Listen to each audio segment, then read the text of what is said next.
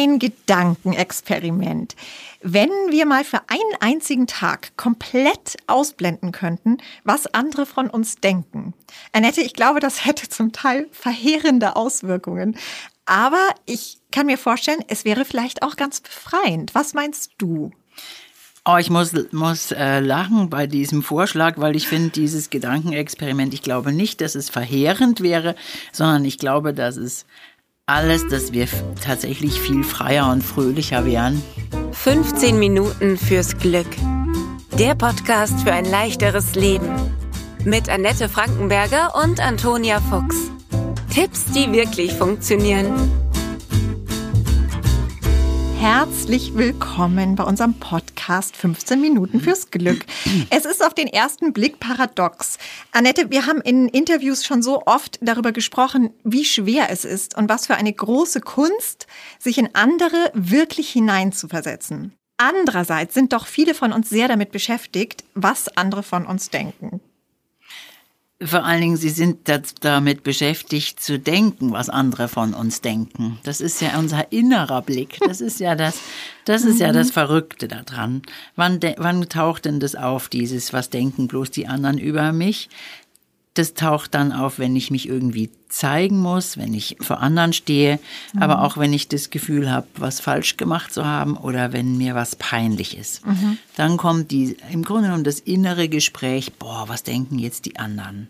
Und dann schaue ich mit dem Blick der anderen auf mich selbst. Mhm. Und dabei habe ich ja die eigenen Mängel und die eigenen Defizite viel präsenter, als die anderen das haben. Also wir überschätzen das total, mhm. dass andere Menschen pausenlos mit uns beschäftigt sind, mhm. sondern wir sind mit uns beschäftigt und wir denken dann, dass die eigenen inneren Gedanken und der Blick auf uns selbst, dieser allzu strenge Blick, dass die anderen den auch haben. Ich glaube, es ist ein so verbreiteter Effekt. Es gibt sogar eine Bezeichnung dafür in der Sozialpsychologie den Spotlight-Effekt mhm. nennt man das, dass wir also denken, die anderen gucken pausenlos auf uns. Und wir gehen natürlich von unseren eigenen allzu gestrengen Gedanken aus, dass wir andere angucken mhm. und schon denken, boah, wie schaut die denn aus oder irgendwie mhm. so. Aber ich, ich merke so, ich hatte mal einen, einen jungen Klienten, der hatte eine, eine starke Neurodermitis an den Händen und hat gesagt, alle gucken auf meine Hände. Und ich musste dann sagen, du, das ist mir noch gar nicht aufgefallen. Also mhm. einfach, um ihm mal ein Feedback zu geben, dass er selber das natürlich permanent wahrnimmt, aber dass die anderen das überhaupt nicht wahrnehmen. Mhm. Und wenn wir mal davon ausgehen, dass wir auch nicht pausenlos mit allen anderen beschäftigt sein wollen, mhm können wir davon ausgehen, dass auch die anderen sich nicht dauernd mit uns beschäftigen. Und ich bin mein Zentrum, aber ich bin nicht das Zentrum der anderen. Man könnte es vielleicht auch statt Spotlight-Effekt den Pickel-Effekt mhm. nennen. Man hat so den eigenen, vielleicht im Moment gerade einzigen Makel vor Augen und denkt, alle starren nur auf meinen mhm. Pickel im Gesicht. Und die anderen so, wo, wo ist da ein Pickel? Wenn es nicht gerade die Nudel ist, wie bei Loriot, die dann doch jeder sieht. Aber diese kleinen Dinge, die sehen wir eben oft nicht. Und wir überschätzen das auch. Ich bin ja, ja jemand, der viel vor Publikum spricht in Zeiten, wo das ja. erlaubt ist. Ja. Und die Menschen, die da sitzen, die gucken sehr unterschiedlich. Und manche sind auch, schauen sehr finster oder sehr wütend.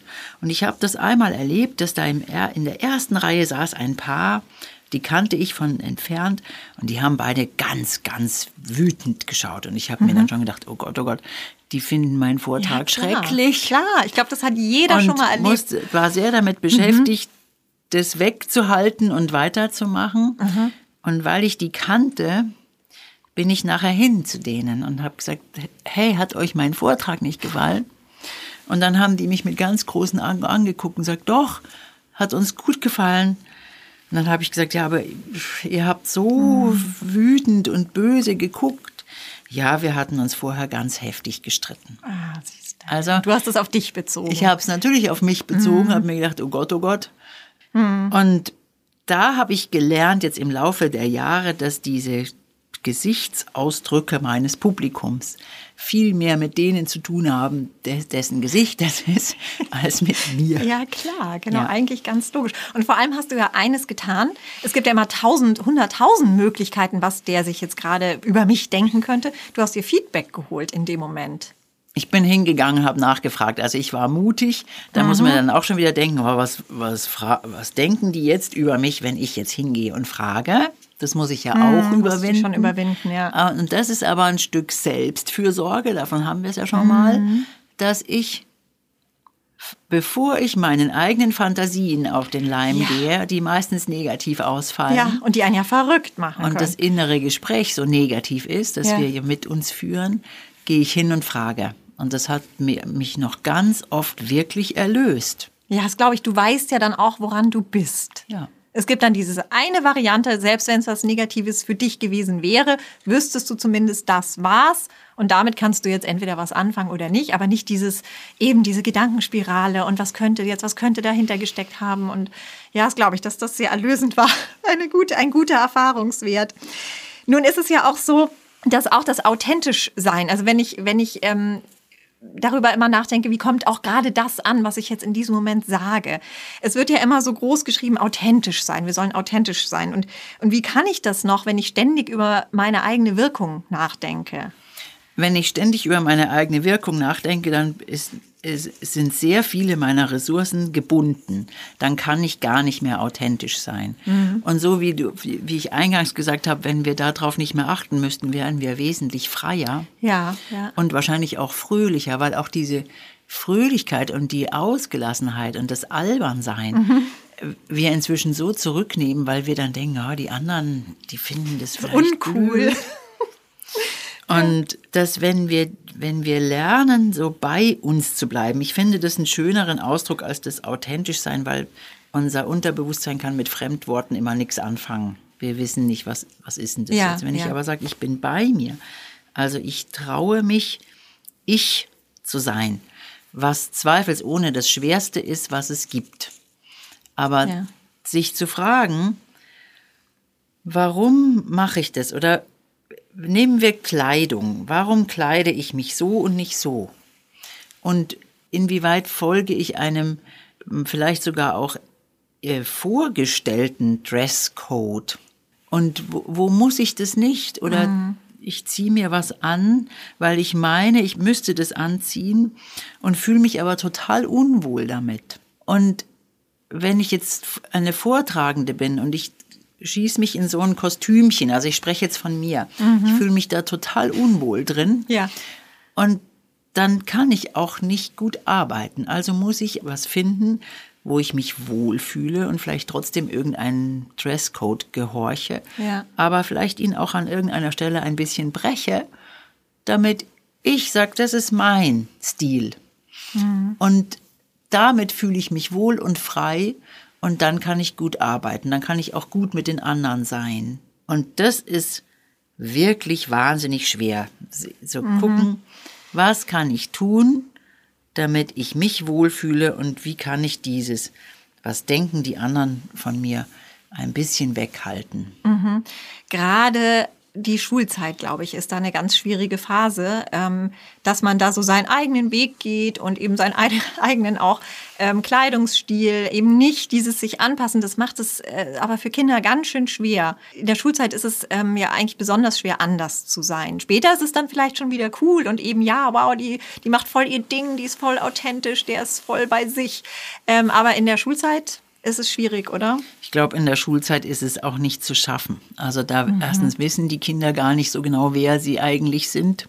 Ah, das ist ja was, was ich erst im Laufe der Zeit rausfinde. Mhm. Und in der Schulzeit ist das Dazugehören höherwertig, als das Rausstehen mhm. und das Herausstechen immer auch negativ besetzt wird. Und Kinder und Jugendliche sind ja auch grausam miteinander. Oh, ja. Und da wäre es wichtig, dass wir die Kinder unterstützen. Mit, willst du das wirklich so? Ist es dir wichtig, also dass wir unsere Kinder dahingehend erziehen mit dieser Wahrnehmung dafür, bin das ich oder kommt das von außen, so dass ich da zumindest eine Antwort darauf habe, zu sagen, okay, ich mache das mit, weil ich dann dazugehöre, ist ja auch okay, ist ja nicht per se schlecht, aber das differenzieren zu können, da könnten wir unsere Kinder so langsam hinführen. Du musst nicht alles mitmachen, was dir vorgesagt wird. Ja. Ich hatte letztens ein, ähm, ein junges Mädchen bei mir, die hat gesagt, ich gehöre in die Nicht-Schminker-Fraktion. Und da ist mir erstmal klar geworden, aha, Ja. da gibt es auch eine Zugehörigkeit, die 16-Jährigen, die sich schminken und die, die sich nicht schminken. Aber dieses, was, zu, zu welcher Fraktion will ich denn gehören? Da können wir sie drin unterstützen. Man will ja auch vermeiden als Eltern, dass die Kinder Bewertungen von anderen überbewerten. Und das ist vielleicht bei der Erziehung schon ein, eine knifflige Angelegenheit. Wir, wir erziehen die Kinder ja schon auch sehr dazu, sich um die anderen Gedanken zu machen. Also auch, äh, was sind deren Bedürfnisse und das Teilen und was weiß ich. Das ist ja alles auch ungeheuer wichtig. Aber da diese Balance zu finden, dass es nicht zur Bürde wird, oh, was denken die anderen von mir? Da ist einerseits wichtig, dass wir, was wir letztes Mal hatten, die, einen wertschätzenden Lebensstil zu Hause haben. Also wenn jem- sich jemand geschätzt fühlt und freundlich behandelt fühlt und dazugehörig fühlt, dann ist dieses Dazugehören in einer Gruppe nicht mehr so essentiell, dass es bis in die tiefsten Tiefen greifen kann. Also dann habe ich einfach einen stabileren Selbstwert. Wenn ich zu Hause wenig Bewertung bekomme, kann ich die Bewertung von außen draußen besser wegstecken. Aber andererseits, wenn ich gut zu mir selber bin und auch bei mir bin, fällt es mir viel leichter, die anderen auch bei sich sein zu lassen. Und dann habe ich wieder dieses, ich gucke nach mir und ich gucke nach dir. Also ich nehme auch deine Bedürfnisse wahr. Diese Waage kann ich viel besser halten, wenn jemand grundsätzlich in sich drin stabil ist und sich geliebt und geschätzt fühlt. Mhm, Also so erziehen wir sie dann eigentlich auch zur Toleranz, kann man sagen. Ja. Mhm. Vielleicht auch noch ein ganz konkretes Beispiel jetzt auch für Erwachsene und auch für Nicht-Eltern. Ähm, wenn ich jetzt zum Beispiel durch eine Situation in Zugzwang gerate, ja, also ich muss irgendwie reagieren, also was weiß ich, zum Beispiel auf eine Anfrage, die ich erhalte, auf einen heiklen Brief, den ich bekomme.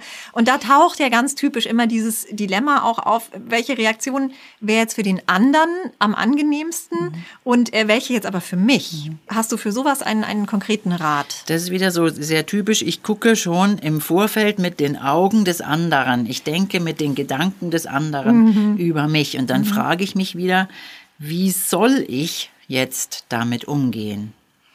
Und hier ist ein einfacher Trick, erstmal zu fragen, wie will ich denn damit umgehen?